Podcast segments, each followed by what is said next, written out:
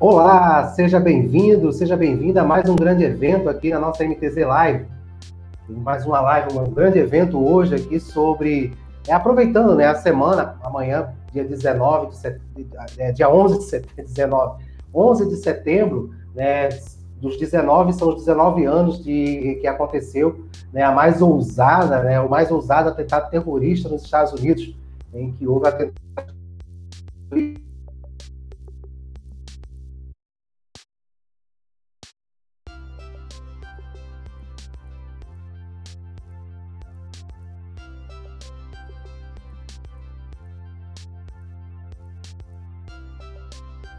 gêmeos.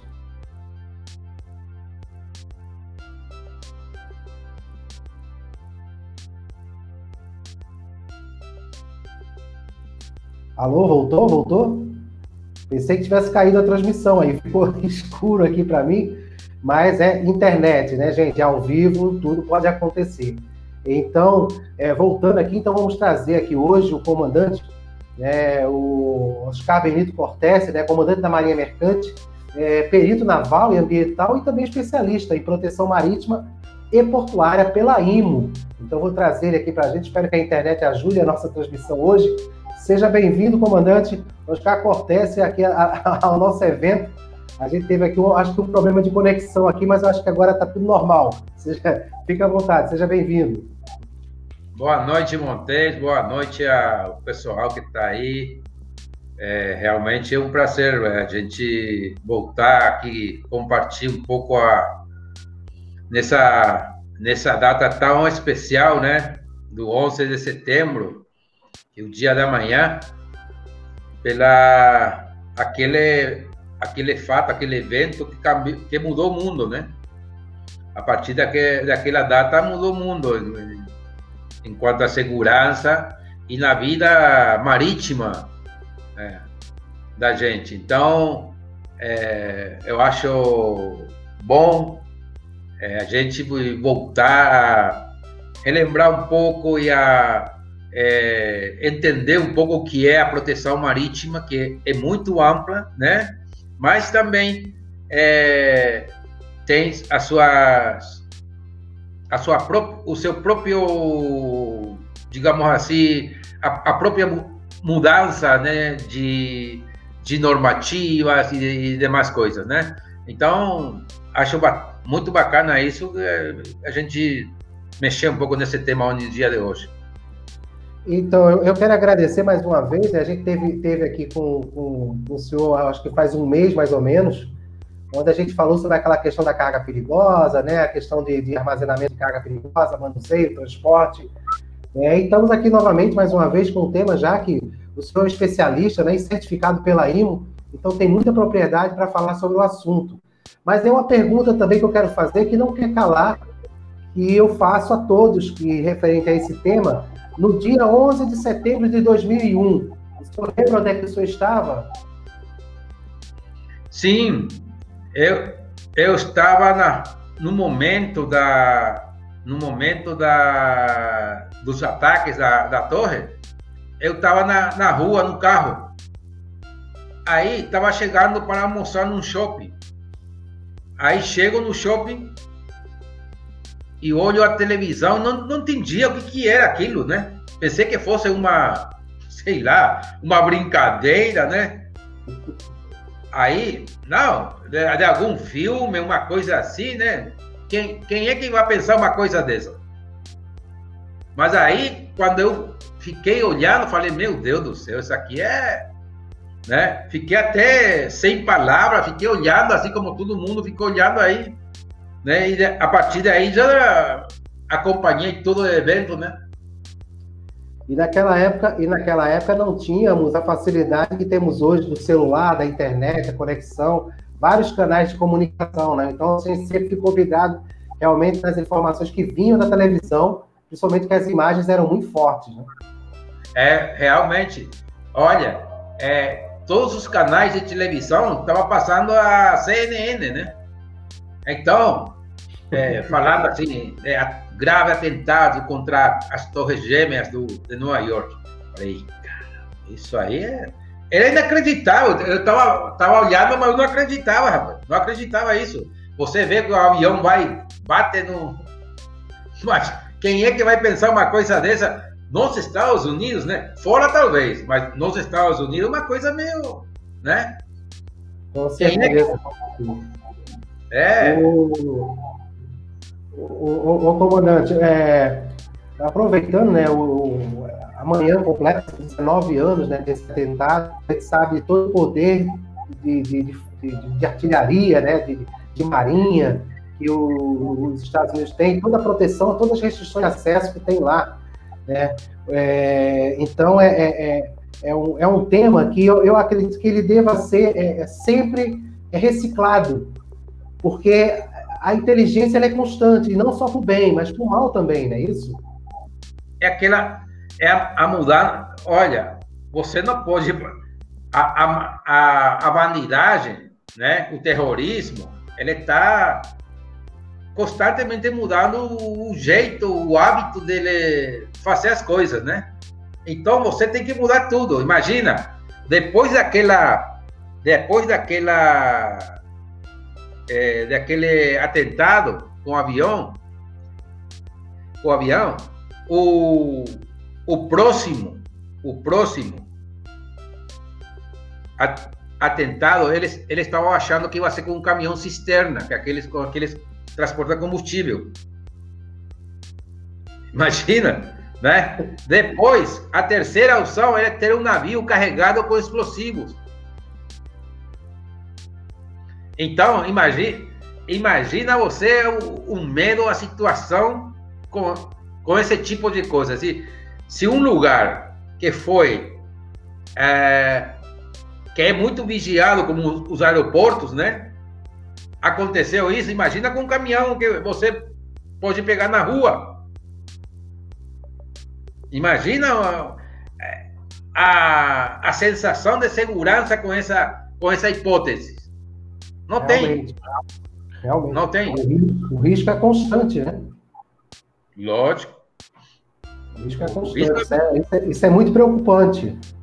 Agora, agora, já, agora já não, mas continua continua com um certo grau de, de medo, por isso que a, a gente sempre tem que estar tá mexendo no negócio de proteção marítima, de, de cargas perigosas, entendeu?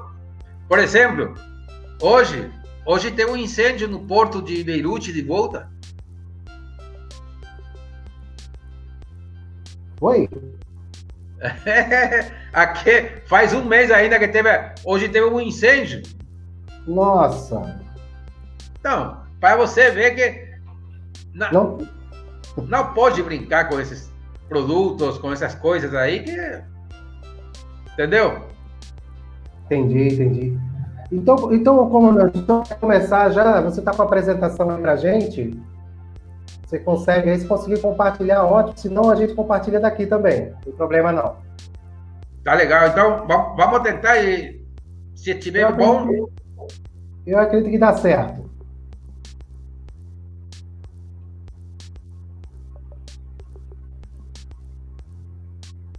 Já está na é tela? Tá... Como, como é que você está achando agora? Agora eu estou vendo a sua tela aqui. É? Aí tá bom? Tá bom, tá bom. Eu então. espero que também esteja bom para a audiência. Estou tirando aqui então, só esses nomes aqui na frente, só para a gente. É, para ficar para ver bem aí a tua imagem. Então, é, depende já de você. Você me diz que, que posso ir adiante, estou pronto. Pode, pode começar, pode começar. Então, vamos lá falar de proteção marítima e o, o ISPS Code, o PVIP em espanhol, né? É a mesma coisa. Proteção de buques e instalações portuárias em espanhol. Em espanhol. Então, porque navio, minha... navio, navio em espanhol é buque. É, é, navio em espanhol é buque. Então, uma pequena apresentação de, da minha, do meu currículo, né? Então, aqui está o certificado da IMO, que eu participei no Fórum Regional sobre Proteção Marítima na cidade de México em 2005.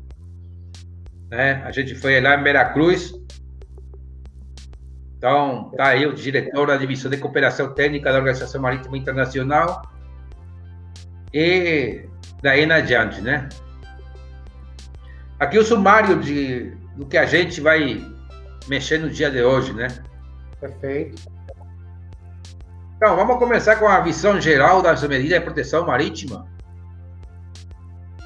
É, a origem das medidas de proteção marítima começou com aquele ataque ao navio de passageiro italiano Aquiles Lauro, né? Ocorrido no ano 1985.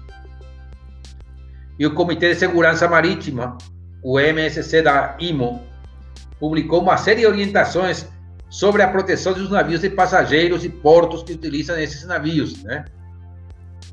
No qual solicitava a, a, troca de informação sobre o aspecto que indica a seguir. Por exemplo, dentro daqueles, daquelas orientações, a, o Comitê de Segurança Marítima, é, a primeira coisa que eles que eles é,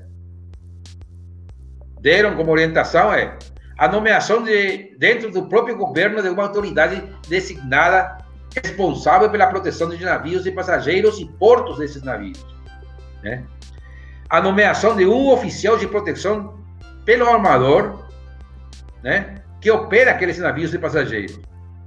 E a nomeação de um, de um oficial de proteção do navio para cada navio de passageiros realização do estudo global de proteção do navio de passageiros, né?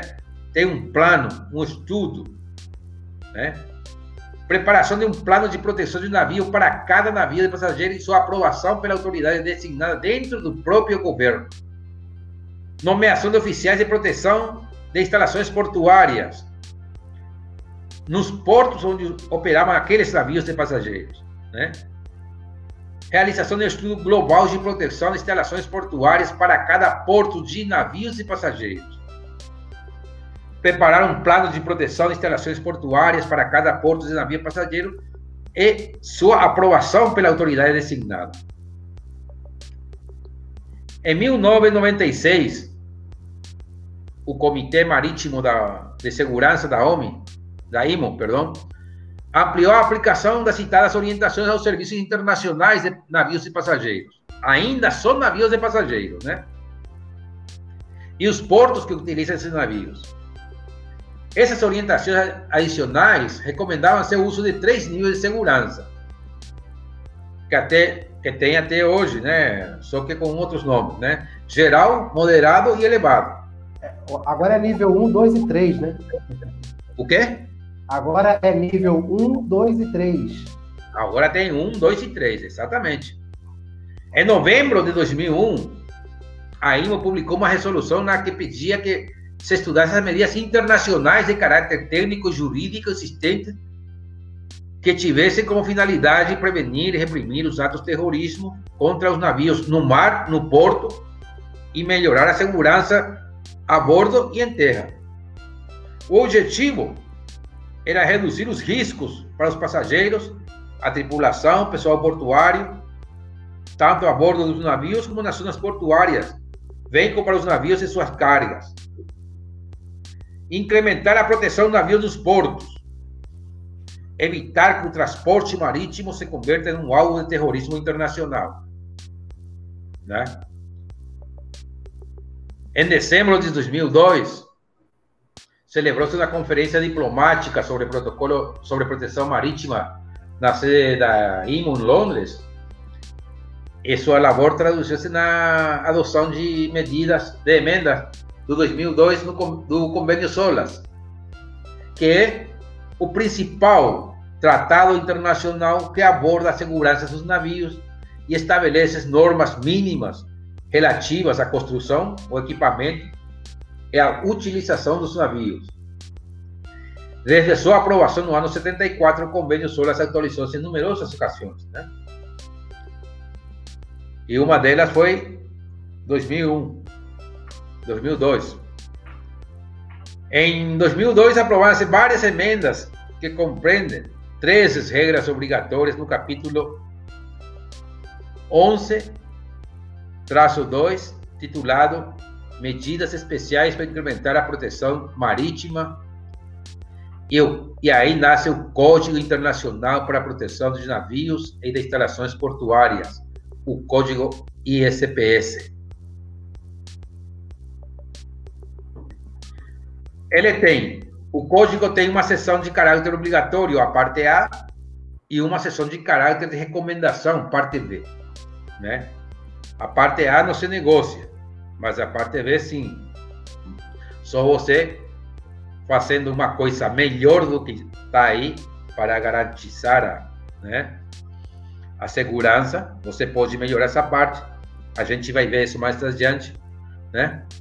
Mas sempre com a com, a, com o conhecimento da autoridade. Né? Esse sistema foi adotado em resposta aos devastadores atos terrori terroristas do 11 de setembro de 2001 nos Estados Unidos. A comunidade internacional, na época, reconheceu a necessidade de proteger o setor marítimo internacional contra a ameaça do terrorismo.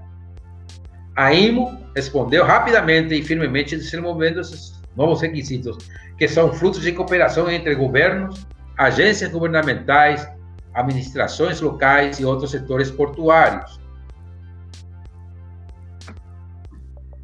Como eu te falei, a Convenção SOLAS, né, tem é o principal tratado de segurança de navios estabelece padrões, padrões de para a construção, equipamento e uso de navios, e sua aprovação já foi atualizada em diversas ocasiões. Né?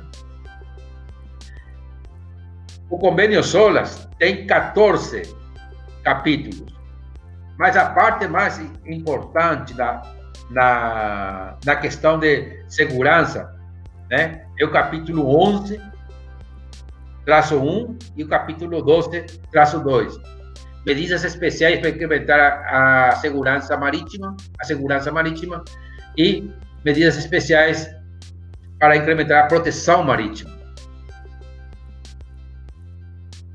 Também dispõe de, é, a convenção a convenção SOLAS de disposições técnicas para estabelecer padrões mínimos, como como falei na construção, no equipamento e no uso dos navios compatíveis com a sua segurança.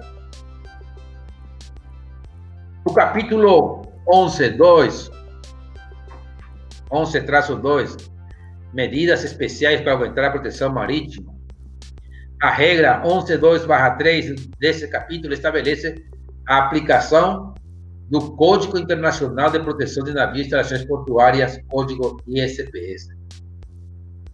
A parte A, como falei, é obrigatória, a parte B contém orientações sobre a melhor forma de cumprir os requisitos obrigatórios. A regra 11, traço 2, barra 8, confirma o papel do comandante na tomada de decisões, que, no seu julgamento profissional, são necessárias para manter, para manter a segurança do navio. Da mesma forma está estabelecido que um comandante do navio não será forçado pela empresa, fretador ou qualquer outra pessoa a tomar decisões a esse respeito. Né? Então fica claro aí no código que o comandante é que estabelece, né? Né? Qual é a melhor segurança para o navio? Dentro das normas de, já estabelecidas. A regra 11.2/5 estabelece que todos os navios devem estar equipados com um sistema de alerta de segurança. É, SAS, né? Conhecido como SAS. Deixa eu ver, rapidinho. Bom, a regra 11.2/6, essa barra meia dúzia, estabelece requisitos para instalações portuárias que estabelece, entre outras coisas, que os governos contratantes devem garantir que sejam realizadas avaliações de segurança das instalações portuárias e que os planos de proteção de instalações portuárias são preparados, implementados e revisados de acordo com as disposições, as do código ISPS. Tá? Outras regras deste capítulo estabelecem requisitos para o fornecimento de informações a, a IMO, o OMI em espanhol, né? O controle de navios no porto, inclui medidas de controle e execução, incluindo o atraso do navio, detenção do navio, restrições, né? Suas operações, incluindo, por sua vez, movimentos dentro do porto, o da expulsão do navio do, expulsão do navio do porto e a responsabilidade específica das empresas. Por isso que eu te falei hoje que é, é muito amplo, né? E cada caso é um caso, né? É, a segurança para um navio químico é um, para o petroleiro é outro, para o porta-container é outro, para o graneleiro é outro, carga geral é outro. Entendeu? Tudo, então. Tudo com base na análise de risco de cada tipo de embarcação, correto? Isso, para cada plano de proteção entre o porto e o navio, né? Porque a gente vai ver aí como é que faz esse, essa declaração de proteção marítima, por exemplo, entendeu? Perfeito. É, as medidas de proteção marítima entraram em vigor a nível internacional em julho de 2004. Alguns elementos da informação que os governos pro, proporcionassem na IMO se atualizassem e remitida na IMO em intervalo de cinco anos. O primeiro, a mais tardar, foi em julho de 2009 e de novo a mais tardar em julho de 2014. Então, cada cinco anos vai fazendo. 2019 foi outro, né? Agora 24. 2024 vai ser o próximo informe dos países é, signatários é, que assinaram um né?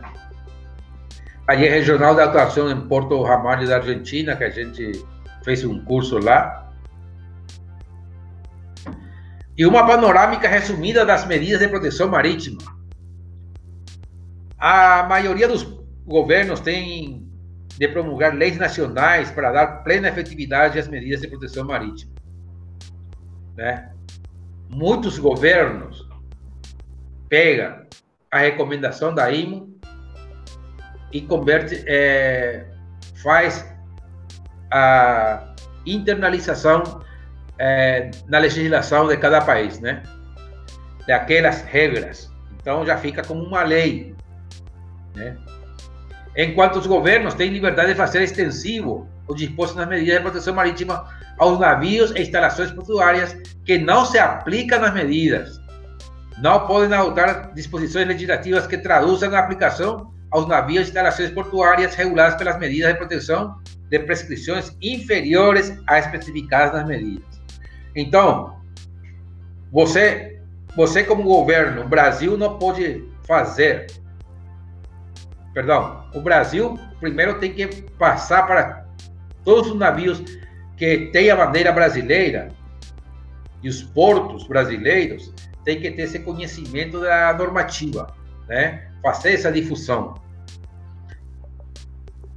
E se em algum momento eles precisarem melhorar a, a, a adotar novas disposições legislativas, nunca, nunca, nunca pode é, contradizer e em contra do que a IMO está recomendando. Sim, para melhorar o que a IMO está falando na é, proteção marítima. Perfeito. Descrição de algumas características essenciais da medida de proteção marítima. Organizações dentro do próprio governo. Os governos contratantes podem estabelecer autoridades designadas dentro do próprio governo para delegar nelas suas responsabilidades de proteção das instalações portuárias e os governos ou suas autoridades designadas e administrações poderão delegar certas responsabilidades em organizações de proteção reconhecidas que não façam parte do governo. Por que isso?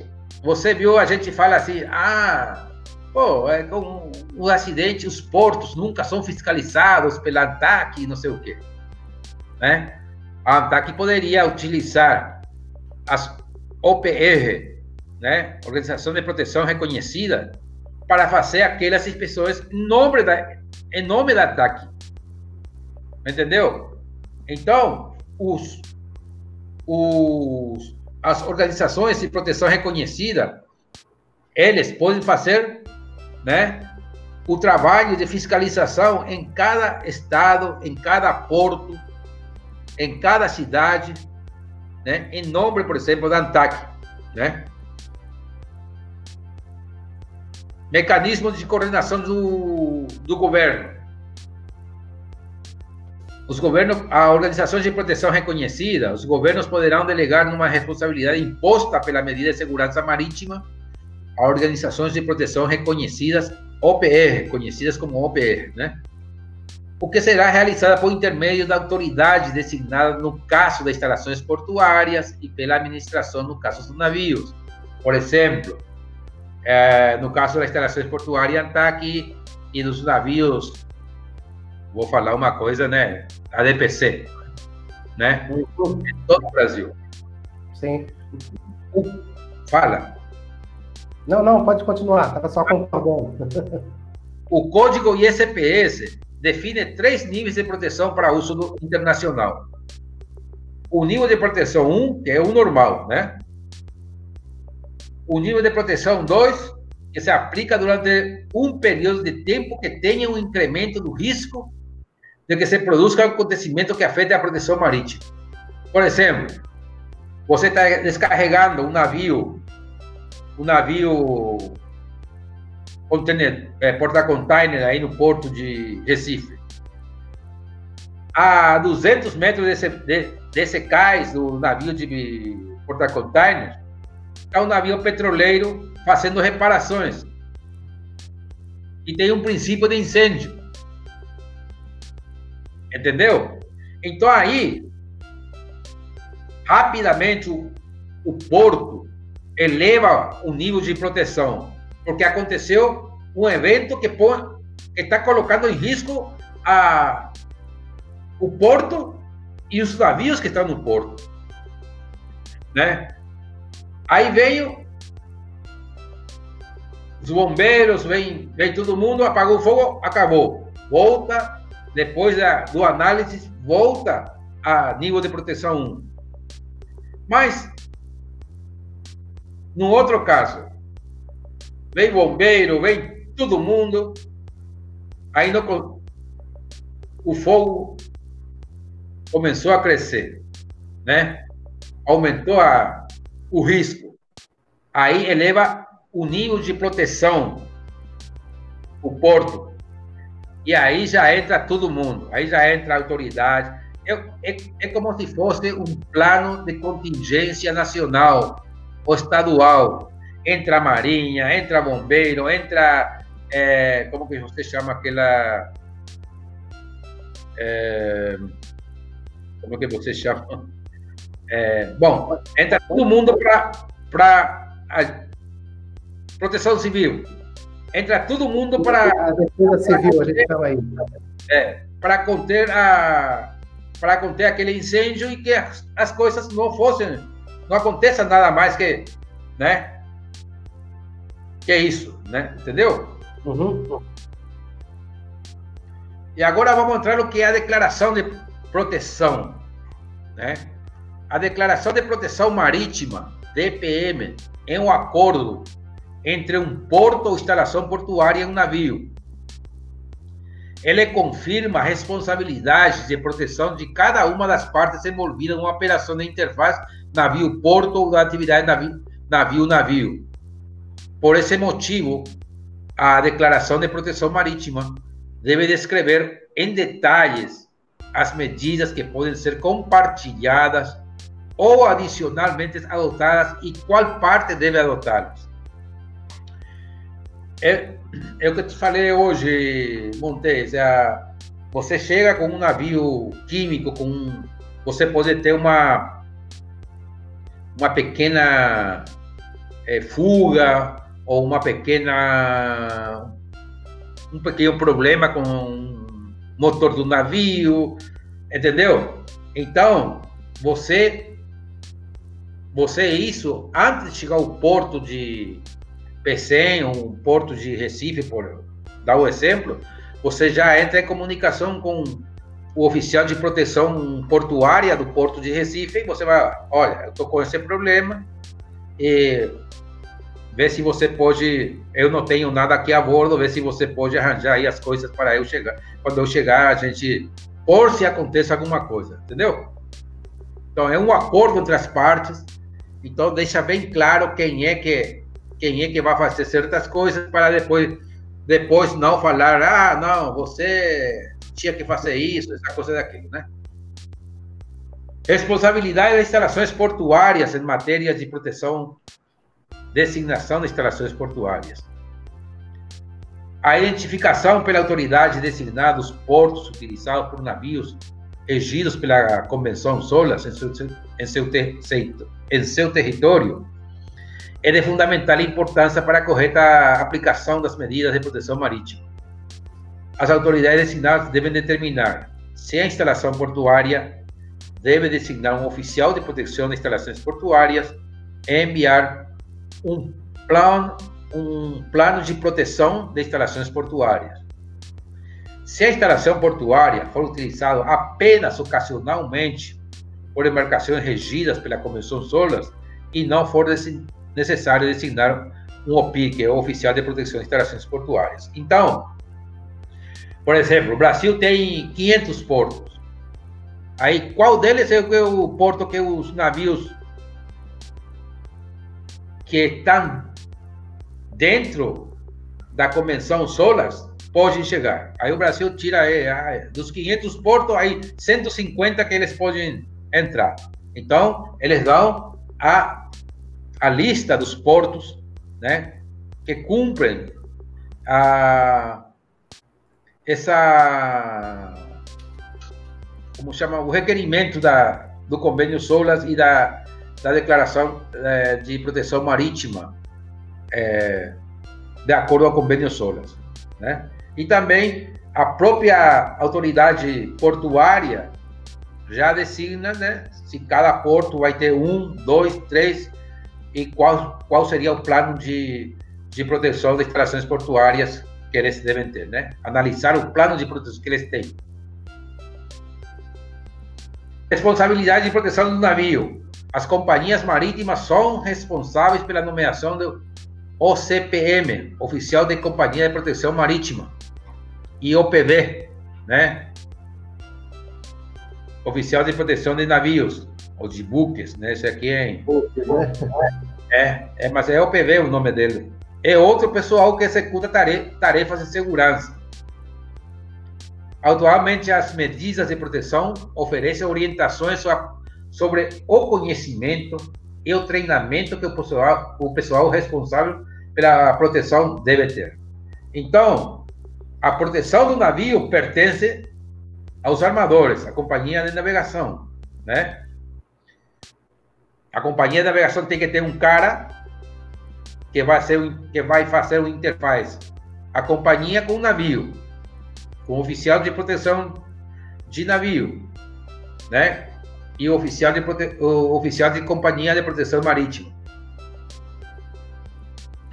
Em todas as orientações sobre a proteção desse pessoal é feito através dos cursos, né? Que a, a OMI recomenda fazer.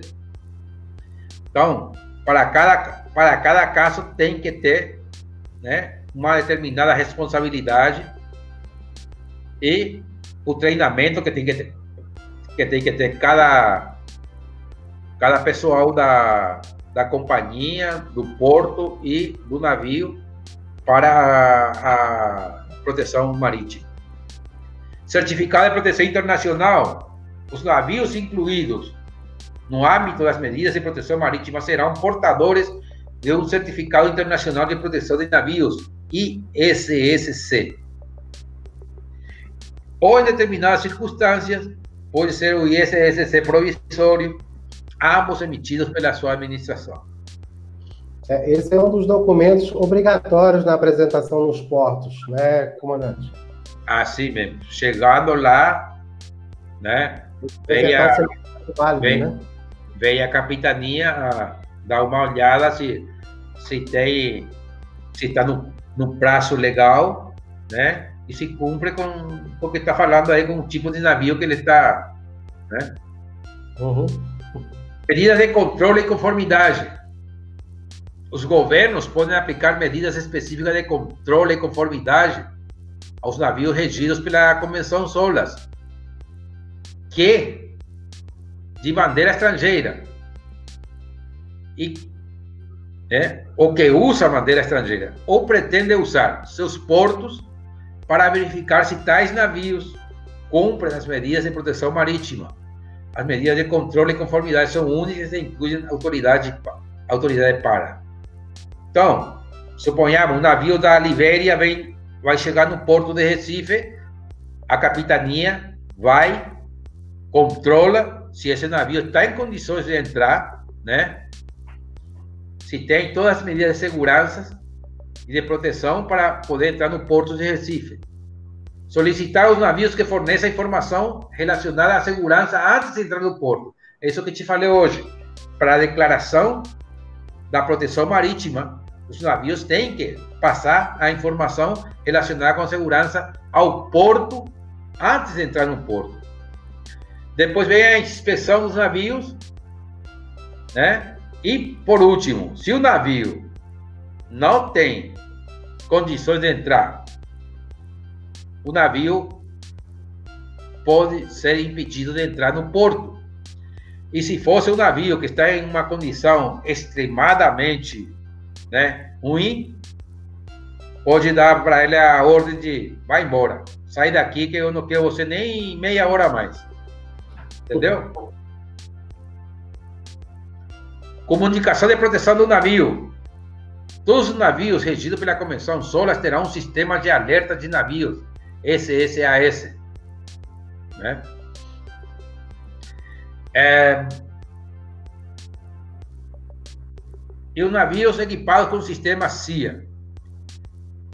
Navios de passageiros, incluídos aqueles de, de alta velocidade navios de carga, incluindo navios de alta velocidade de arqueação bruta, igual ou superior a 300 toneladas, e unidades móveis de perfuração offshore.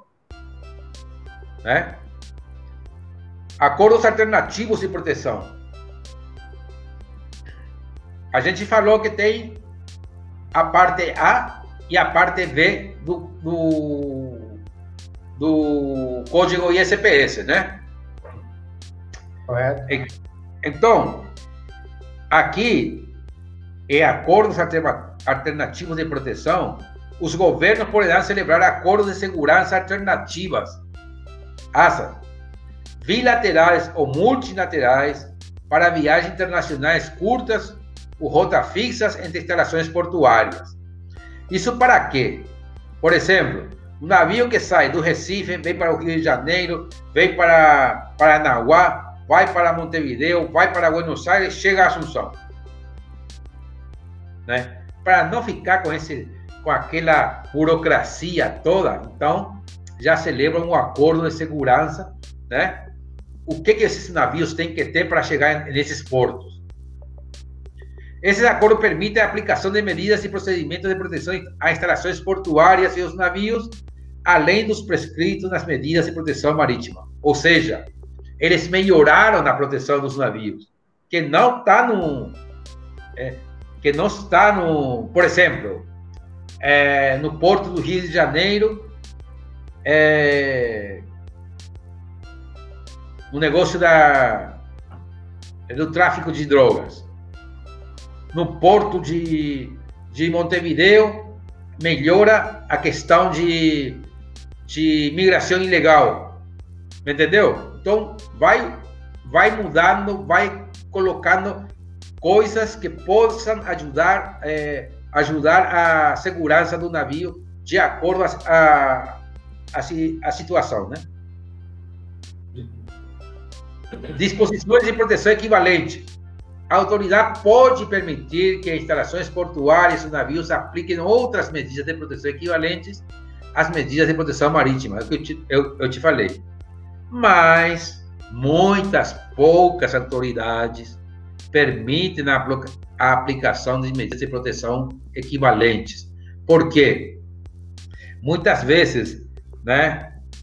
É, tem empresas, tem é, armadores ou tem companhias de navegação que aplicam certas medidas, mas não comunicam à autoridade. E isso aí pode vir em conta de, do turismo, de outras coisas, né? Até atrasar a saída dos navios e traz certo prejuízo para a operatividade dos navios. Medidas coercitivas. Os governos são, em última instância, responsáveis por, assegurar, responsáveis por assegurar que os, as instalações portuárias, os navios regidos pela Convenção SOLAS, de sua propriedade ou da sua bandeira, cumpra integralmente as medidas de proteção marítima e não cumprimento das medidas de proteção marítima. E, e ou não cumprimento da proteção marítima. O controle será imposto aos navios infratores. Então, medidas coercitivas. O governo é o responsável por controlar, né? Porque também tem os navios que não são da Convenção SOLAS. Suponhamos um navio Montei chegou hoje o navio Monte chegou hoje e tem tem certas coisas que o navio Montes não não cumpre. Na próxima vez que ele chegar, eu vou deixar sair. Mas na próxima vez que ele chegar aqui, eu vou eu vou em cima desse navio verificar se esses que eles se esse que ele não cumpriu estão ao dia. Se continua a mesma coisa, qual vai ser a, a atividade. Não vai ter, não vai ter a permissão para entrar no porto. É simples, né? Então, o controle será imposto aos navios infratores. Treinamento de funcionários do governo com responsabilidade de proteção. Os funcionários do governo que assumem uma ampla gama de responsabilidade relacionada a todos os aspectos da proteção, da, prote... da instalação portuária, da proteção da instalação portuária e de navios sobre medidas de proteção marítima e aqueles com conhecimento e habilidades necessárias para exercer sua responsabilidade serão capazes de implementar efetivamente as medidas de proteção marítima. Então, o treinamento é, é fundamental para que o pessoal do governo possa fazer bem, né? O seu trabalho de proteção né, da fiscalização de proteção de, do, das instalações portuárias e dos navios. É. Por isso que é necessário que eles tenham uma ampla gama de conhecimentos sobre proteção e a IMO, para isso, dá os cursos que eles têm que fazer para poder ocupar esses cargos, né? A fiscalização nacional, supervisão nacional, fiscalização nacional. O governo tem a responsabilidade de verificar continuamente a eficácia das medidas e procedimentos de proteção das suas instalações portuárias, companhias de navegação, navios, e das essa aqui essa é F E R F O teria que ser OPR, né? autorizar os agentes do nome. Então, o que, que isso aí significa?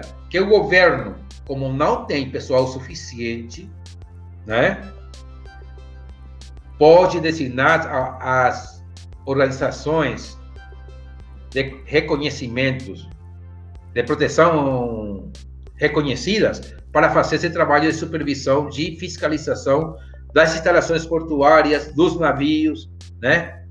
em nome do governo, em nome da autoridade portuária ou da autoridade marítima. Da mesma forma, por meio da medida de controle e cumprimento que as embarcações de bandeira estrangeira queiram utilizar é, seus portos, cumpram as medidas. Instrumentos adicionais de proteção. Os instrumentos e orientações sobre proteção, sobre proteção publicada pela IMO e aqui entra o que eu te falei agora, né? Navios não regidos pela Convenção SOLAS, né? Aqueles que a gente chama de navio cabeça de porco, né? Que faz aí cabotagem, entendeu? Não, pessoal.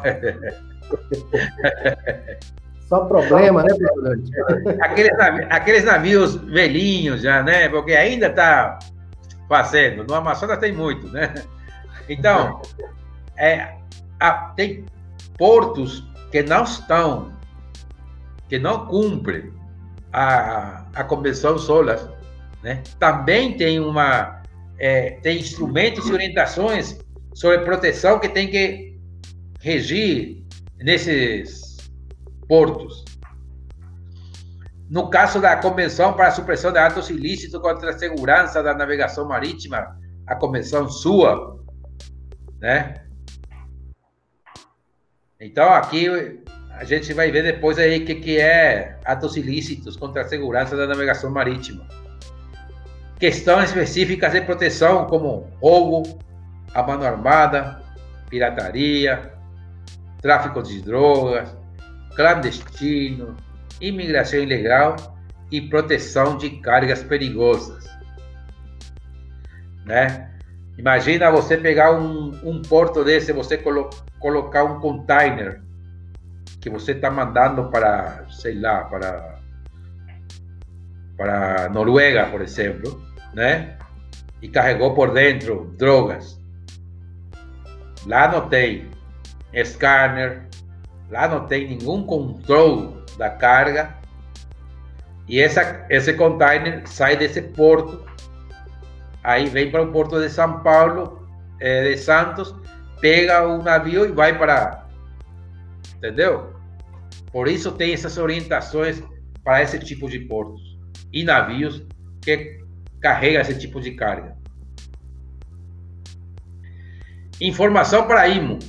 Os governos fornecerão à IMO, por meio das autoridades nacionais, como eu falei, aquele relatório cada cinco anos, informações sobre os pontos de contatos nacionais e os outros aspectos da sua responsabilidade, incluindo a OPR, né, Organização de, de Proteção Reconhecida, acordos e disposições de proteção, instalações portuárias designadas que cumprem né, a Convenção SOLAS, né, e os planos, a quantidade de planos de proteção de é, planos de proteção de instalações portuárias. Tudo isso tem que ir para a IMO.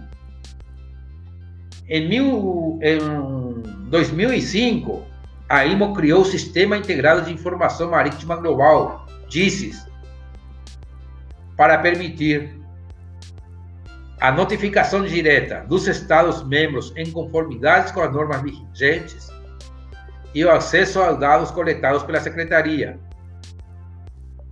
O site diz para poder ser encontrado no endereço, aí tem o endereço aí da, da, dessa página. Só que essa página possui duas opções de acesso, né? bem diferenciados. A autoridade o primeiro está reservado para a autoridade portuária ou marítima de cada, de cada Estado membro da, da IMO.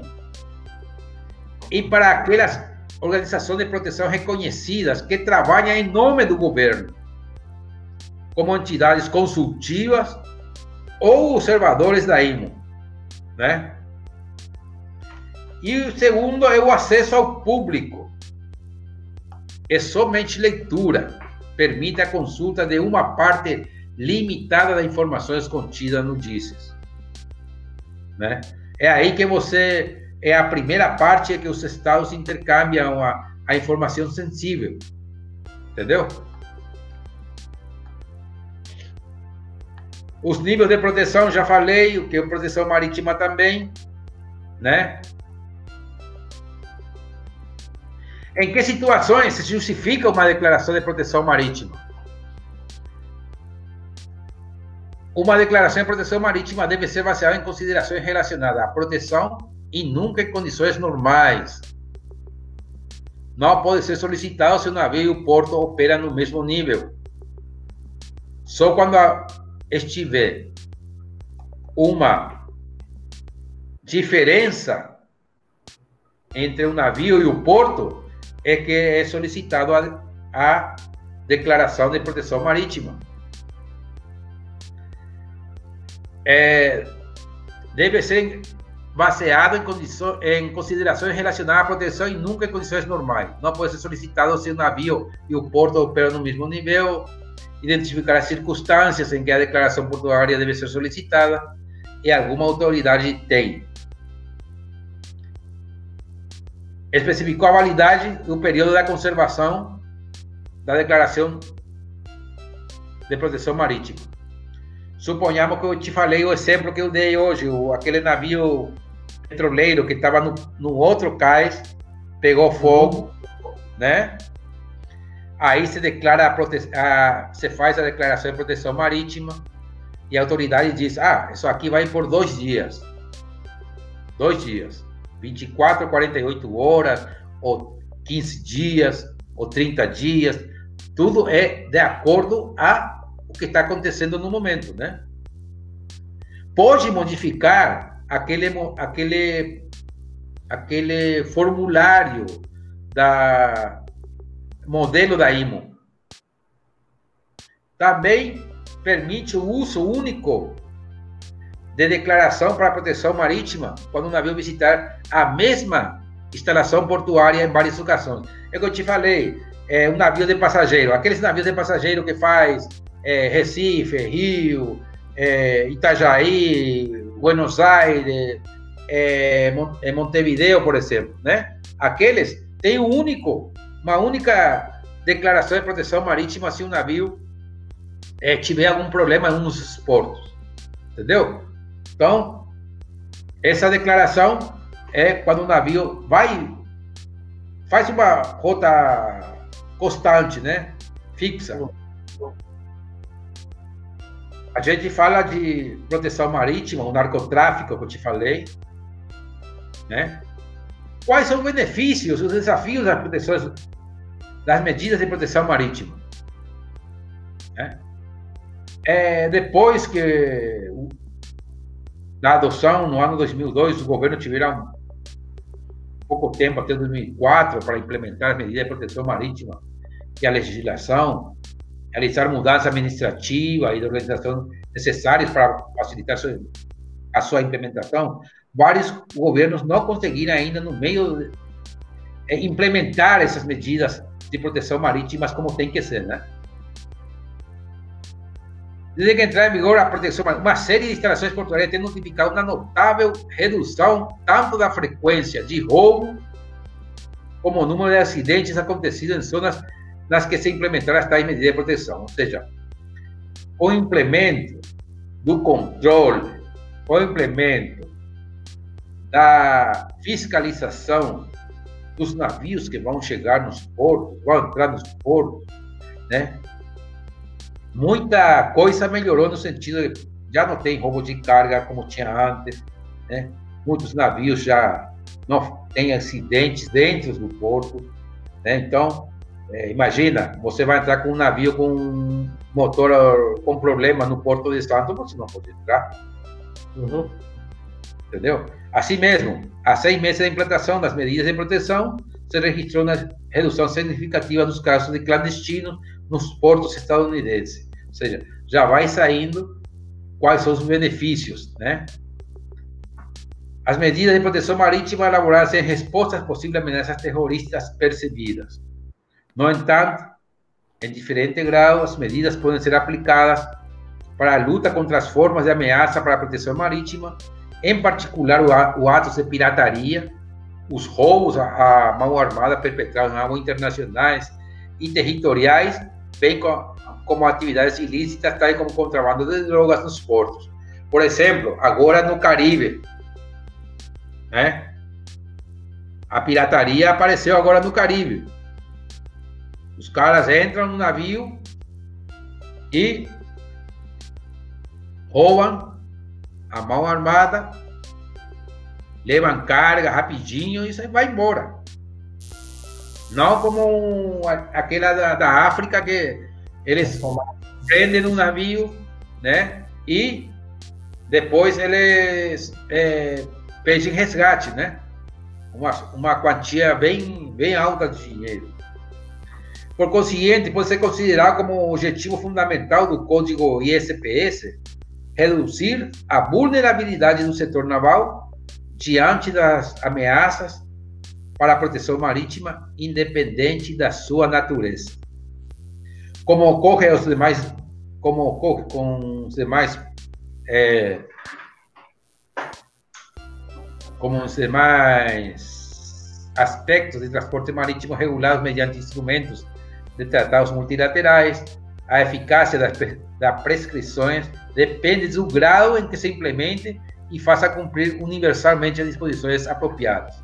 Portanto, o sucesso das medidas de proteção marítima estão em, está em mãos do governo e dos setores naval e portuário.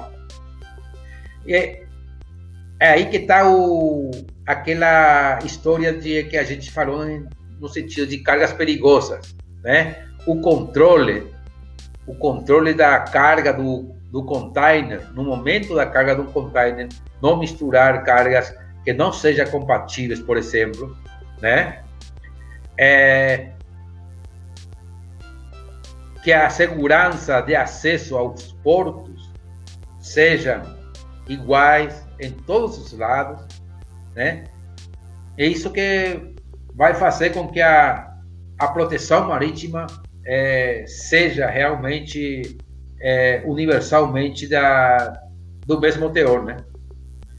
Os benefícios da implementação do código ISPS e da proteção marítima é o aumento da segurança do comércio marítimo, reconhecimento internacional dos estándares, compatível com novas iniciativas de proteção à alfândega, vantagem competitiva, permanência no mercado, no mercado do comércio exterior, garantia comercial aos navios e instalações portuárias certificadas, favorece a competitividade do setor portuário no meio regional, criação de empresas, geração de empregos, melhoria de processo logístico para desenvolvimento no comércio exterior e integração de entes.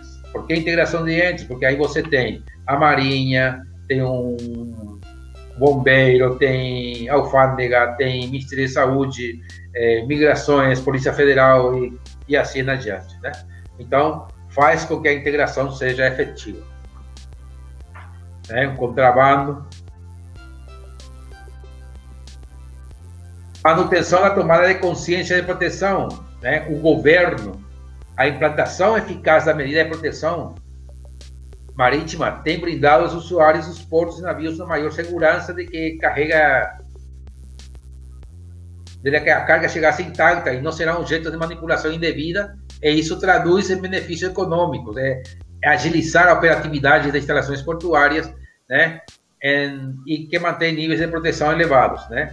Por exemplo, uma terminal de combustível, de produtos químicos, né? Então, a manutenção, a consciência da, da proteção, a, a consciência de, de trabalhar com a maior segurança, entendeu? Traz a sua é, vantagem econômica, né?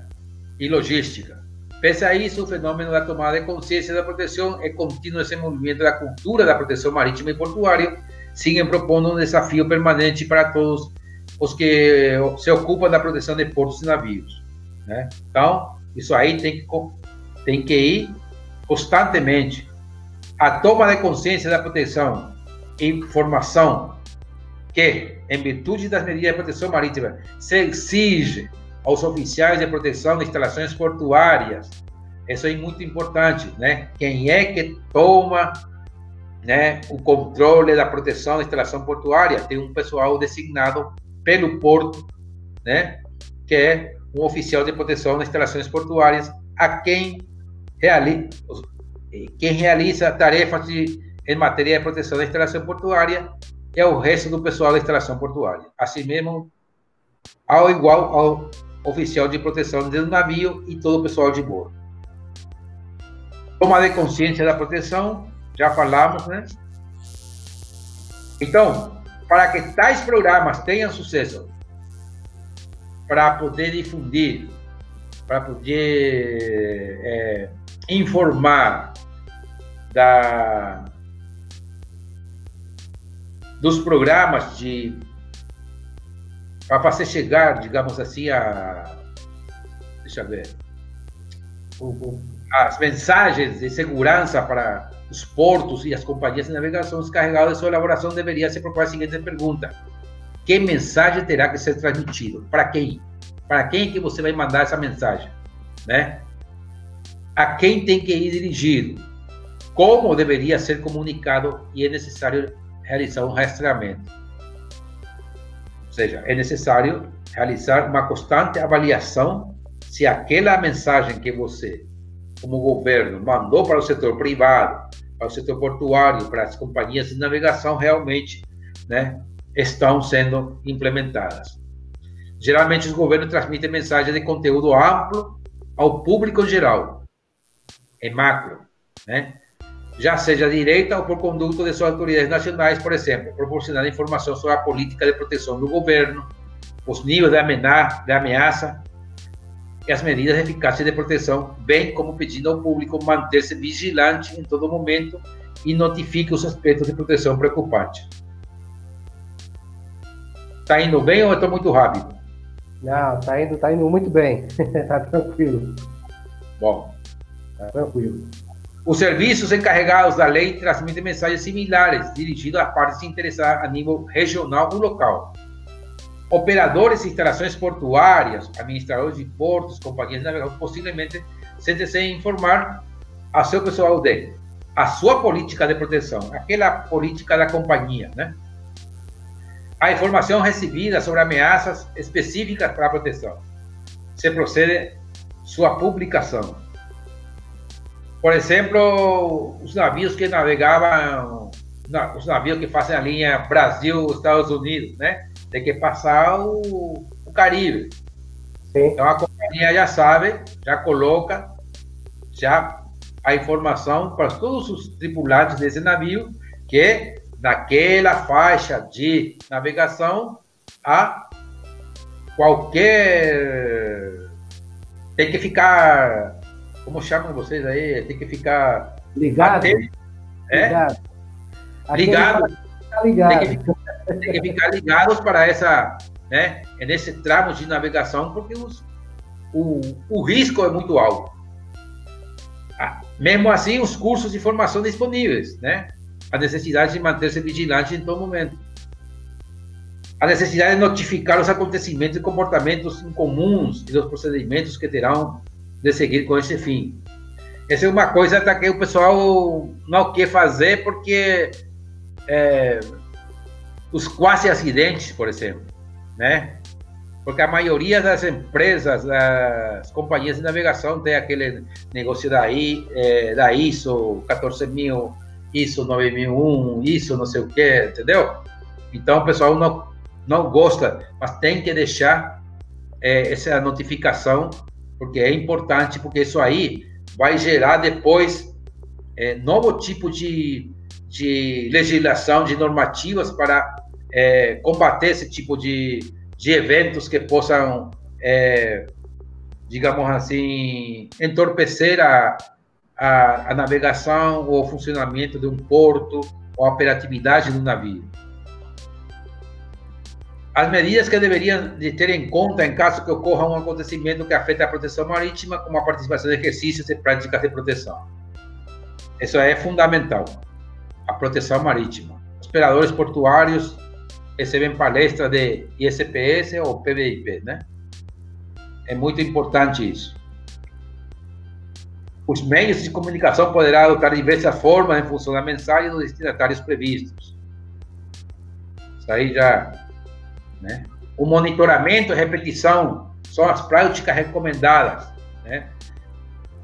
O, o mensa a mensagem que o governo fez chegar ao setor portuário né? Tem que dar um seguimento, um monitoramento, ou, ou tem que repetir caso seja necessário se não estão sendo cumpridas aquelas, né? É importante reconhecer que os programas eficazes de tomada de consciência da proteção tendem a adaptar às necessidades e preocupações concretas de cada um e dos grupos da, de partes interessadas. Pelo contrário, os programas dirigidos, dirigidos a múltiplas partes interessadas poderão ser eficazes se a mensagem se torna é, ineficaz, se é confuso ou não está disponível no idioma local, por exemplo. Né?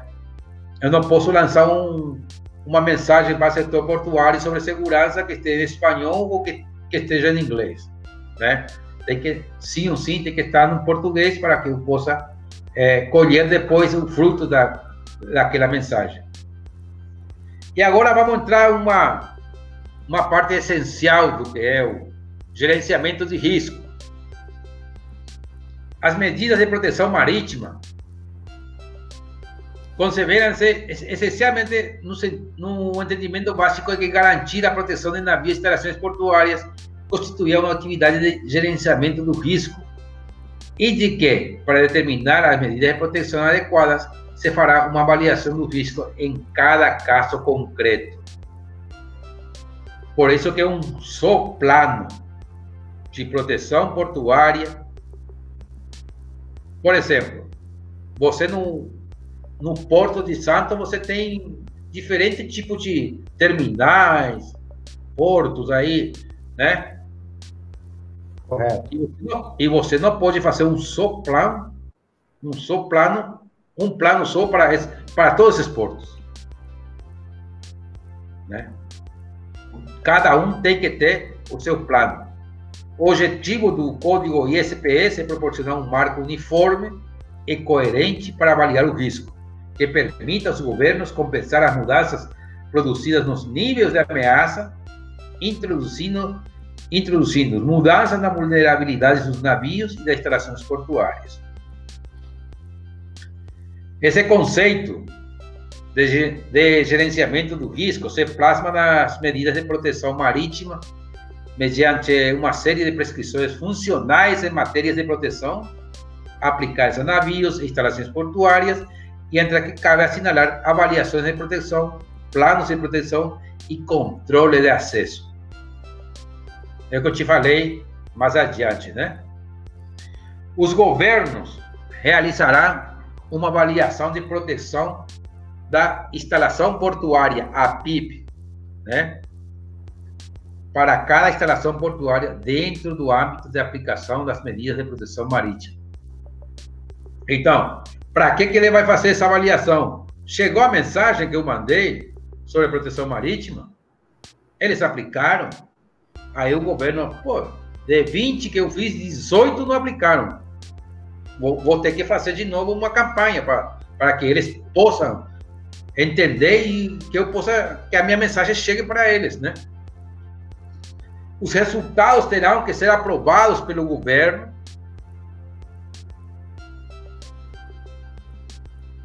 E ajudar-se a determinar que as instalações portuárias têm que designar um oficial de proteção de instalações portuárias, o PIP, e cada avaliação do plano de proteção de instalações portuárias deverá revisar-se periodicamente. Uma vez elevada uma vez levada a cabo o, a avaliação, esta deverá ser facilitada ao OPID. Para que isso? Para que o poço, para que o porto, perdão, ou a terminal portuária possa implementar o que a, a avaliação é, ditaminou que, o, que aquela terminal ou aquele porto não, não está cumprindo, né? Cumprindo, né? a segurança marítima como problema, riscos, ameaças, vulnerabilidades e desafios. Então, segurança pode ser do tipo segurança, safety ou proteção, security, né? E, que esta última é a atividade dirigida a um fim. E declaramos o objeto preferencial desse estudo e analisaremos perigos para a segurança marítima. Né? Já que o safety é mais pessoal, o security ou a proteção marítima fala dos efeitos de fora, né? Aqueles que você acha que pode acontecer, assalto, roubo, entendeu? Uhum. É. Então, é isso. Os perigos que forçam essa atividade incessante em busca da segurança são muito variados e devem ser classificados. Faremos isso de acordo com o interesse que afeta. Diretamente para a vida e o bem-estar dos cidadãos. o uso que fazemos do mar como meio de comércio, que chamaremos de interesses marítimos, para obter recursos diretos que o mar fornece, como a pesca, mineração e a energia. Também é necessário não perder de vista a diferença que fazemos, que fizemos anteriormente de segurança e a proteção, né? Chamaremos o eventos ou ações que reduzem ameaças e riscos, respectivamente. A combinação dessas duas classes tem com a divisão anterior em relação aos interesses afetados, nos fornece uma classificação detalhada dos perigos que permite um melhor entendimento do problema e garante que nenhuma modalidade seja esquecida. As ameaças à integridade de territórios e pessoas, o terrorismo no mar, que eu falei, negócio do, da pirataria, né? Que usa o mar como, como meio, o uso de navios como explosivos, com explosivos ou arma de destruição massiva com instalações portuárias, que era o, o, medo, o risco depois do 11 de setembro, né? A imigração ilegal, tráfico de, de pessoas, tráfico de armas, tráfico de drogas, né? Isso é uma, é uma forma de, de terrorismo e ameaça, né? Para a integridade dos portos. Você já viu, tem quantos navios foram pegos no, nos Estados Unidos com, com aqueles pequenos submarinos, né? Soldado no casco do navio, por exemplo, né?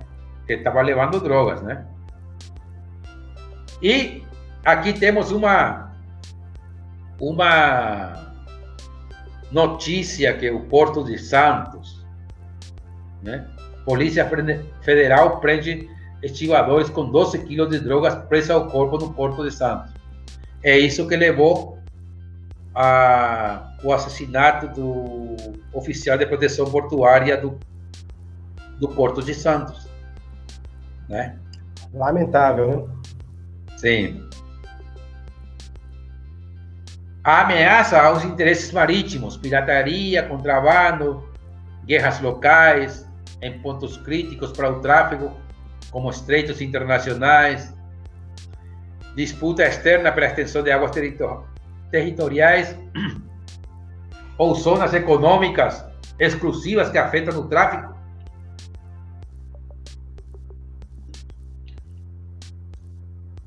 Por exemplo, agora o, os navios chineses que estão pescando na, nas águas territoriais da Argentina, né?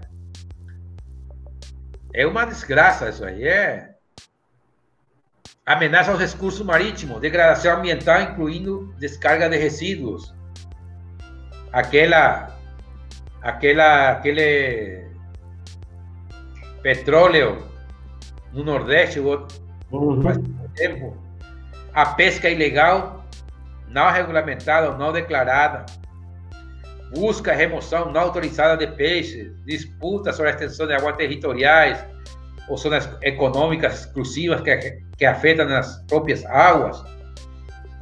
Então você vê aí ameaça aos recursos marítimos é isso. E agora, isso aqui eu incluí nessa essa, essa parte aqui, eu incluí nessa é nesse, é é nesse negócio da proteção marítima, por, pelos eventos que aconteceram recentemente, Sim. né? Então, como tal, ele não figura na, no código ISPS, mas, mas isso aí tem que ser estudar, estudado pelo oficial de proteção de instalações portuárias, né? e pela própria autoridade é, que, a, que aprova os planos de proteção das instalações portuárias, né? Cada caso, como falei, tem que ser estudado, cada plano deve ser estudado de acordo com a ubicação do, da terminal portuária, né? E nesse caso, os riscos gerados pela mudança climática, existem critérios que definem o desempenho dos portos e que podem ser afetados pela mudança climática. esses critérios estão relacionados a elementos da cadeia de ativos e atividades internos e externos que definem seu sucesso comercial. Por exemplo, imagina é, aquele porto de Maranhão, né? Que tem uma diferença de maré de, acho que não, não lembro bem, eu acho que foram 7 metros, né? É, eu, eu, também não, não, não lembro bem, mas é, é, é, é bem considerável, né? O da... É bem considerável, sim. É, é grande, grande. Então, imagina, imagina como, como afeta, como são afetados os portos nesse, nesse, nesse local. Pela, pela mudança da, da maré, por exemplo, né? E imagina se esse lugar fosse aberto totalmente, não tem nenhuma proteção, né? Com vento forte. Tudo isso inclui é, na avaliação de riscos dos portos, que tem que ser bem estudados para a aprovação dos planos né, de proteção. Então, esses critérios estão relacionados aos elementos da cadeia ativa, como falei, e definem seu sucesso comercial, rotas comerciais e demanda de serviços portuários, navegação e atracação, gestão de bens, armazenamentos de mercadorias, movimentos de veículos e trabalhadores, despacho e transporte além do porto. A avaliação de risco climático conclui que alguns dos aspectos que afetam o desempenho do porto podem ser afetados pela mudança climática, incluindo interrupção da operação devido a fortes chuvas, que provoca inundações na via de entrada dos portos e nas ferrovias. Aumentos dos níveis de sedimentação nas docas gerado pelo aumento das chuvas fortes que podem reduzir o calado das embarcações e impedir su, seu acesso adequado nas terminais.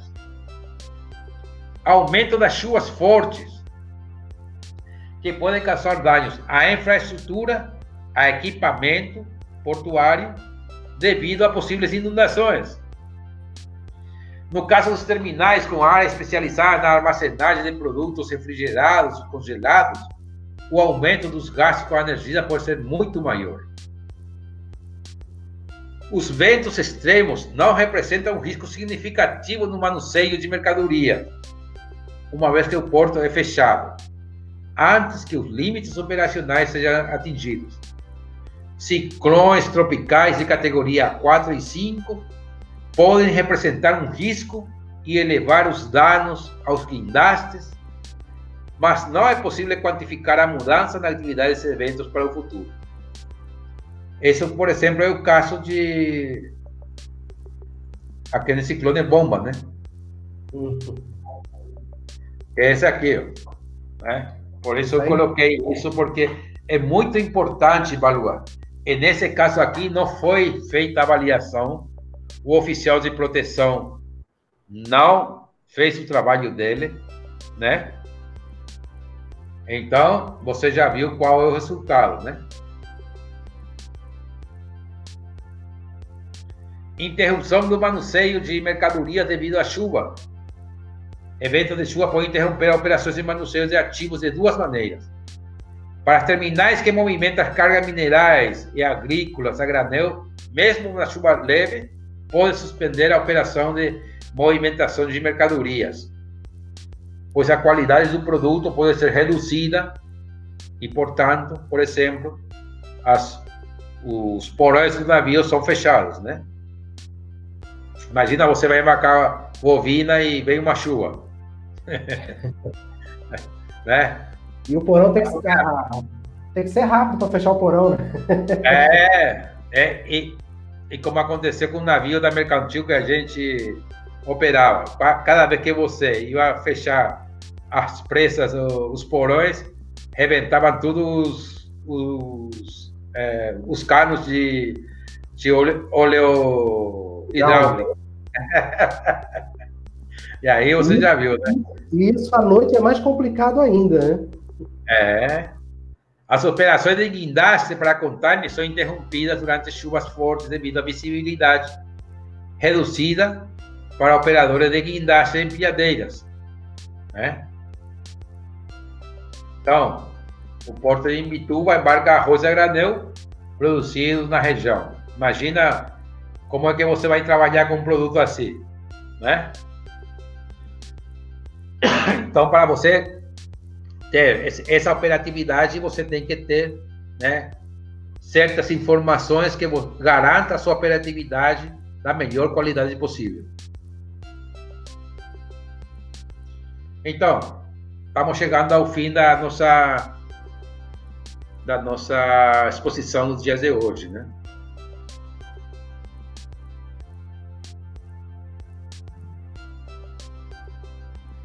Estamos aqui de volta. aqui, aqui a gente está de volta, né? Então, eu acho que é, é, eu coloquei essa parte da, da, do câmbio climático, das condições climáticas, porque é um fator ultimamente que está afetando muito as instalações portuárias e a operatividade dos portos e navios, né? É, na minha época, o pessoal falava muito da Tramandaí, né? As monoboias, né? Famoso. Ninguém queria operar lá pelo tempo, né? Tinha muitos acidentes, mas era era aquele, você falar só daquele, né? Então, naquela época, hoje em dia já é mais generalizado. Hoje em dia você tem as previsões mais confiáveis que na época, né? Você tem instrumentos hoje em dia que você tem na hora em que vai chegar um vento forte, chuva e companhia, né? Então, você pode aumentar a segurança com muito mais facilidade e, e, e eficácia, né? Exatamente, exatamente. E a gente, a gente tem essa, esse detalhe, né, comandante, de a gente tá, você falou aí da questão do SPS e acabou acrescentando já esses outros pontos que podem realmente interferir né, na, na segurança do, do porto, né? Porque não, não é só pensar em terrorismo, né? Não, não, não, não. Não, é que a gente, a gente, é, ou seja, né? É, o, a população, o pessoal, quando você fala você fala em terrorismo, todo mundo pensa em Bin Laden. Entendeu? É? Um cara com uma ameaça aqui, ou, entendeu? Não. É o roubo de carga, é o roubo de. É o assalto, é, a ação da, pirataria, dos portos, é, droga, de tudo. Né? Certo? falar em terrorismo é, engloba uma certa quantidade bem interessante de, de riscos que você, né? Na minha época não tinha problema. Né? A gente quando viajava na China, por exemplo, ou no Japão, todo mundo falava assim: ah, quando você chegar na mar, é, no mar da China, você presta atenção porque tem muita, muita, muito pessoal aí que fica boiando aí em cima de balsa e aí aproveita para quando você pegar eles, aí aproveita para assaltar você né? Naquela época. Até hoje é assim, mas continua, né? Hoje em dia já é outro o cenário. Esse, né? esses, e esses ataques que estão acontecendo na, na região do Caribe, esses ataques estão, são na mesma modalidade, o mesmo formato que, que os piratas estão fazendo na Somália? Não, é isso que eu te falei. Esse da. Esse de. Caribe. Caribe eles, por exemplo, vai um navio porta-container, né? Eles têm informação de que tipo de carga está levando, né? Ele vai e procura essa carga. Ele não retém o navio, não. Ele deixa o navio navegar. Né? Tirou a carga, tirou o container, o que seja, vai embora. Entendeu? Entendi, entendi. É, é, é, é essa a diferença do Caribe com a Somália. Né? É, porque a Somália é, é pirataria mesmo. É, é pirataria mesmo, eles vão lá e pega. Imagina, um navio da Maersk, eles levaram, cobraram acho que 10 milhões de dólares, uma coisa assim, para liberar a tripulação. Ou, ou matava a tripulação, ou prendia fogo o navio todo, uma coisa dessa aí. Né? Inclusive, inclusive tem até um filme, né, com o Tom Hanks. É, aquele é o Capitão John, né? Que retrata a, a, um ataque da, da, dos, dos, dos, piratas lá da Somália, a embarcação, né? Uma história, uma história real, né? Sim. Retratada no, no cinema com o filme Capitão Phillips, se eu não me engano. Phillips.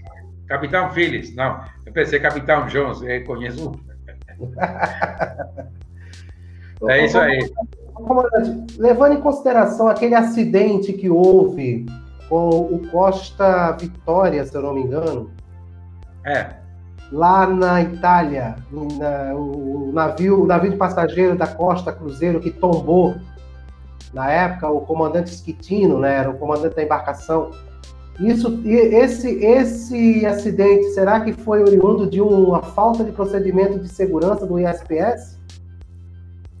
Ou foi fugiu do, ou foge desse, desse contexto? Olha, não entra, não entra no código, não entra no o que o código diz, né? Mas sim foi uma, foi um fato de descuido de segurança. É isso, é, aí que tá que eu falei hoje, né? Esse tipo de fato gera o quê? Novas normativas, por exemplo, nenhum, hoje em dia nenhum navio de passageiro pode fazer esse circuito que fez o Costa Concórdia. Costa Concórdia, exato. É, já não pode fazer. O mesmo trajeto não pode fazer. Fazer isso, ah, passa aí, aqui a ilha de, é, sei lá, uma ilha qualquer aí, ah, essa aqui, aqui, tá, o romanticismo na época. Aí o pessoal fica imaginando essas coisas. Não, já acabou isso. Já pela segurança própria da navegação, né? Aí sim. É.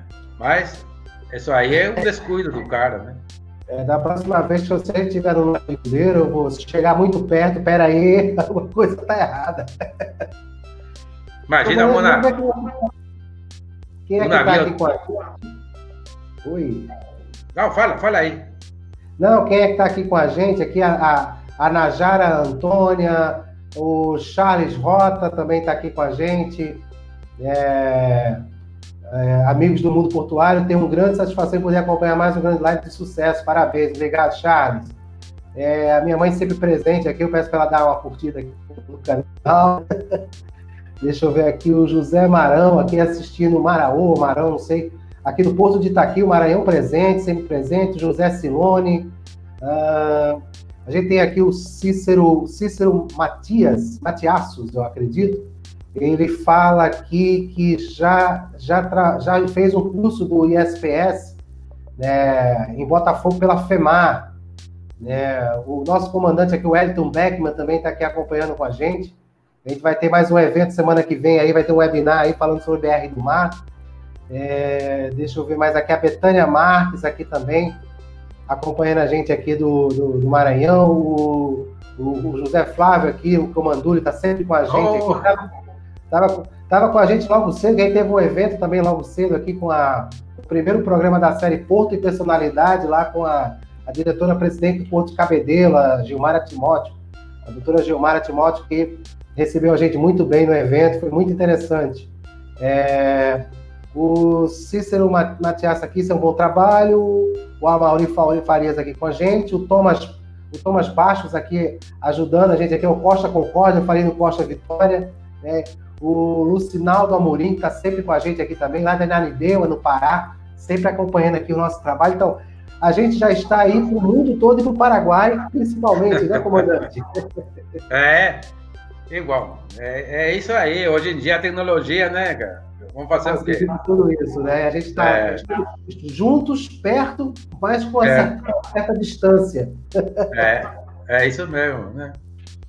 Comandante, eu vou deixar agora o, o espaço aí para as suas considerações, a, a, apresentação, o histórico que a gente está trouxe aqui para o evento é, foi bastante rico, porque vem mostrando né, um passo a passo, né, desde a da, daquela questão do acidente do, do, do, da questão do navio de passageiros da MSC, né, que foi mencionado no início, e aí toda uma preparação. E o que eu acho assim, interessante, né, são levaram três anos para que a, maioria dos portos, dos portos e embarcações pudessem se adequar né, as primeiras normativas do ISPS, né? Porque foi a partir de 2004 que a, os portos já começaram a, a atuar né, dentro da, das primeiras normativas. Né? Sim. Olha, a, a implementação, a implementação 2004, mas a recém agora é que o pessoal está tomando consciência, né, da importância do código ISPS. Por quê? Porque pelos benefícios que traz, né? Eu não vou levar uma, a minha carga para seu porto se eu sei que seu porto sempre está sendo assaltado, sempre tem incêndio, sempre tem, entendeu? É?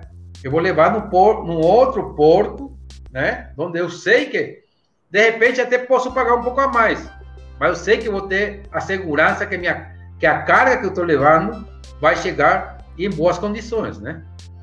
Então é isso que é isso a, a política da, da é, a finalidade do código ISPS é dar tranquilidade, né, ao porto, ao navio e ao destinatário final, né, que é finalmente o cara que sofre com qualquer acidente que tem, né?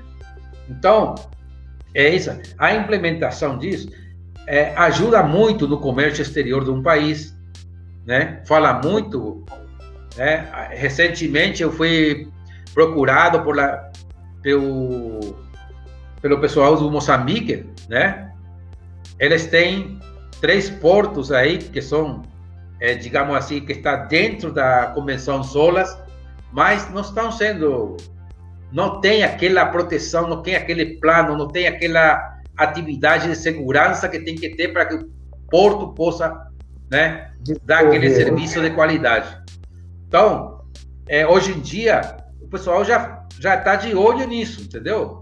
O, comer, o que você o que você quer é que o, a sua a sua carga chegue no porto, né? Fique o menor tempo possível e já chega na sua casa, seu, na sua empresa, na sua fábrica. É isso que o pessoal está querendo. Então, a operatividade tem que ser mais eficiente, né? E só com a implementação dessas medidas, que não são, é, digamos assim, muita, é, muito burocráticas, né? Mas que é, agilizam muito, é, é, é, sumamente importante que eles é, possam implementar e para que o comércio possa fluir mais rapidamente e seja para o benefício de, de todos, né? Tanto dos armadores, dos portos e é, da, da, do pessoal que dos importadores ou importadores, né? Perfeito. É isso. Mas é, é uma realidade. Inclusive, né, existe um processo de aduana que é o chamado operador econômico autorizado, é, que isso aí vai ser tema de uma live futura aí que a gente está tá buscando profissionais que possam falar sobre o, esse questão do operador econômico autorizado, que quando você tem duas pontas que têm a mesma certificação, facilita o desembaraço da carga. Então, ele não vai passar muito tempo no porto, ele já chega e já vai, porque é um operador confiável. Então, isso já está dentro também dessa, dessa questão de, de adaptações de, do, da questão da segurança portuária. Comandante, eu vou deixar o espaço agora para suas considerações finais. Fica à vontade, aí o é seu, fica à vontade. E depois a gente volta para se despedir e a gente se despede da audiência também. Bom, é, praticamente já falei do que, né, é, a importância do Código da Proteção Marítima, do Código ISP, da implementação da mensagem que chega aos portos, às companhias de navegação, né, e principalmente ao governo para poder, né, fazer a aplicação de, de, dessa normativa, né, vai agilizar o, o comércio, como falei, é, a operatividade dos portos, dos navios. E, e, tem uma coisa: até hoje em dia já se discute o tipo de gestão dos portos, né? Qual o tipo de gestão mais conveniente para, para determinado porto? Qual é o tipo de gestão é, é mais eficiente para esse tipo de porto? Então, tudo vai gerar, né? Aquela confiança, aquela segurança e aquela operatividade eficiente para o, para o comércio internacional. Eu acho que é, é a proteção marítima e o código esse, esse ISSP é, tem que ser é, implementados mais o mais rápido possível, fazer a avaliação constante para uma, uma melhora constante, né? E evitar aqueles sucessos que aconteceram há 19 anos, né? Infelizmente, a gente não sabe qual seria o próximo, né? Exatamente. Mas, não, não, temos ideia, né? É. Então é ideia. é isso. É, é, é, é, essa é a minha recomendação. Perfeito, comandante. Eu, eu agradeço mais uma vez a, a, oportunidade de ter sua presença aqui, né, trazendo conhecimento. Né, vamos deixar essa transmissão vai ficar gravada aqui no nosso canal, é, vai estar na versão podcast também, mas vai ser fonte de consulta, com certeza. Né, e claro, quem tiver aí as suas administrações portuárias, seus portos, né, a, a, os locais que precisam realmente de um de um cuidado maior e precisar, a gente recomenda aí com certeza. Já está passando aqui na, no rodapé da tela o contato aí do, do comandante Oscar Cortes, o, o, e-mail, o telefone, tem o site também. E ele vai ter todo o prazer aí em, em, em dar atenção a, a, a, desde que seja porto, terminal, mas ele, ele também entende bem da questão da segurança, é certificado pela IMO, então está garantido. É isso mesmo. Comandante, eu vou me despedir então do pessoal aqui. Tá, okay. E a gente volta a falar dos bastidores, viu? Ok. Muito obrigado aí mais uma vez. Eu vou, Boa noite. Vou falar com o Um abraço ao, um abraço ao Bergman, o, o Charles, o, o Flávio, é, esse pessoal aí, amigos aí da, do Brasil, né? Isso, isso. E você, obrigado pela, pelo convite, viu? É, eu que agradeço, eu que agradeço aí disponibilizar o seu tempo para passar, transmitir conhecimento para a nossa, nossa audiência, para quem segue a gente aqui. É que então, eu, tá gosto de, eu, eu gosto de fazer isso, então não tem problema não. então tá certo. Até daqui a pouco. Ok.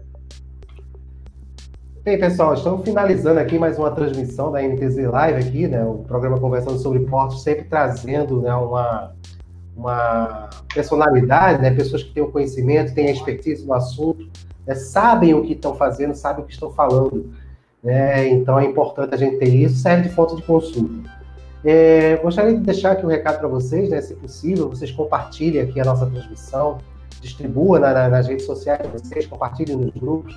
Quem não tiver inscrito no canal, inscreve, se inscreve lá no canal, é interessante porque a gente vai ter muito conteúdo aí para frente, vai projetos grandes, né? esperando que eles em breve possam acontecer e vai ser bom para todos nós. Não só para a gente aqui que vai estar produzindo conteúdo, como também para vocês que vão ter acesso a esse conteúdo de uma forma aí dinâmica e direta. Tá bom, gente? Voltando, hoje é quinta-feira, como eu sempre falo, amanhã é sexta, sábado, domingo, quem puder curtir o final de semana. Pessoal, final de semana passada foi complicado, hein? Praias lotadas, ninguém usando máscara, a pandemia tá por aí. Então vamos tentar evitar aglomeração, eu sei que é difícil, está passando por esse momento, complicação, a gente quer sair, a gente quer curtir, quer desopilar, quer sair um pouco dessa, dessa prisão que a gente está forçado a viver, mas vamos tentar fazer isso de forma consciente. Então, continue usando máscara, evite aglomeração, tome os cuidados que realmente a gente deve tomar, tá bom, gente? Valeu aí pela audiência aí. Vamos encerrar por aqui. A gente se vê semana que vem. A gente vai ter um webinar na, na quarta-feira falando sobre a BR do Mar a gente vai estar anunciando aí no nosso canal, tá bom?